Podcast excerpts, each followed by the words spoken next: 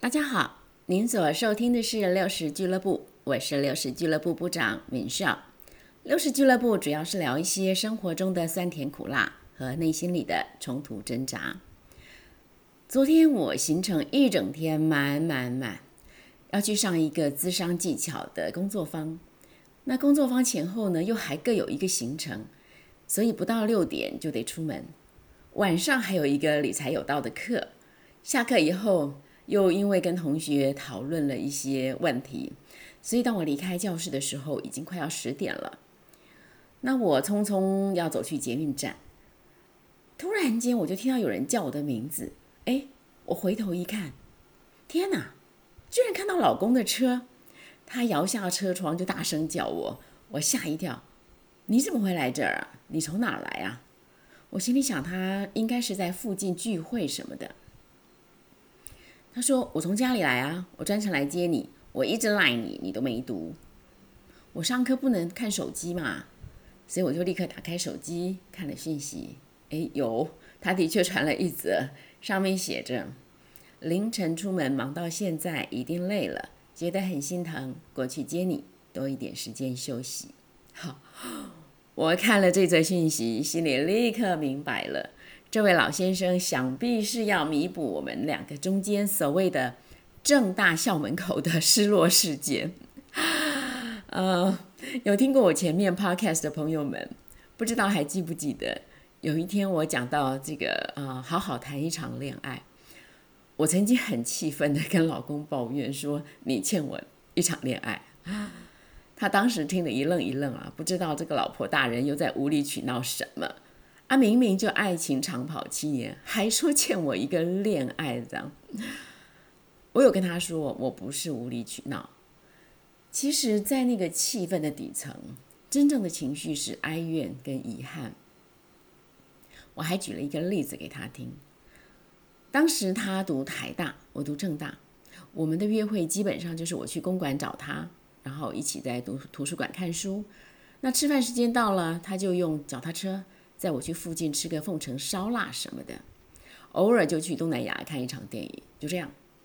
这个人哦，又土又木，不善言辞，所以不管是吃饭看电影，就是吃饭看电影，不会有什么心得分享，更别想什么甜言蜜语了。我小时候啊看过不少的爱情小说，所以对于爱情有着一定的想象。那时候我每天从正大下课嘛。我一直相信，一定有一个时候，一定会出现一幕，就是突然看到他到校门口来接我，给我一个惊喜。我一直相信一定会有这一幕。可是多少的日子，就是多少的失望，他从来没有出现过。他唯一来正大的日子，是我的毕业典礼。这就是我自己所谓的正大校门口失落事件。说起来是小事一桩，对吧？其实不是耶。对于一个向往爱情的少女情怀，这是不可能发生的剧情。爱情不是应该魂牵梦系的吗？没有个十八相送，总有个惊喜相逢吧？可是没有，我什么都没有。所以我才会在 六十岁的年龄了，我还跟他说：“你欠我一场恋爱。”啊，我自己这段小小的故事，我想说出来，女生大概能懂啦，但是男生能不能懂啊？我强烈怀疑。所以，哦不好意思，这个对男生的不敬。可是我就猜，很多男生可能跟我们家老爷子一样，听了也还是一头雾水。可能男生唯一的想法就是。女人真麻烦，可是我没想到啊！我告诉大家，好好谈一场恋爱可以带来很深的医治。我厚着脸皮诉说了这个欠我一场恋爱的感受之后，你知道吗？我得到的第一个回应，居然是来自一位结婚十几年的先生耶！这位丈夫常常因为某一些不满，大声指责他太太。造成两个人关系紧张。他说，他年轻的时候曾经追过两个女孩，可是都被拒绝了。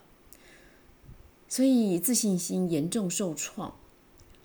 后来终于追到美娇娘啊，漂亮的新娘愿意嫁给他，愿意跟他共同经营幸福的人生，听起来很开心很美满。可是他说，他的妻子说：“我嫁给你，是因为我爱上帝，上帝给我印证，所以我愿意嫁给你。”哇，你爱上帝，那我呢？那我在哪里？你有爱我吗？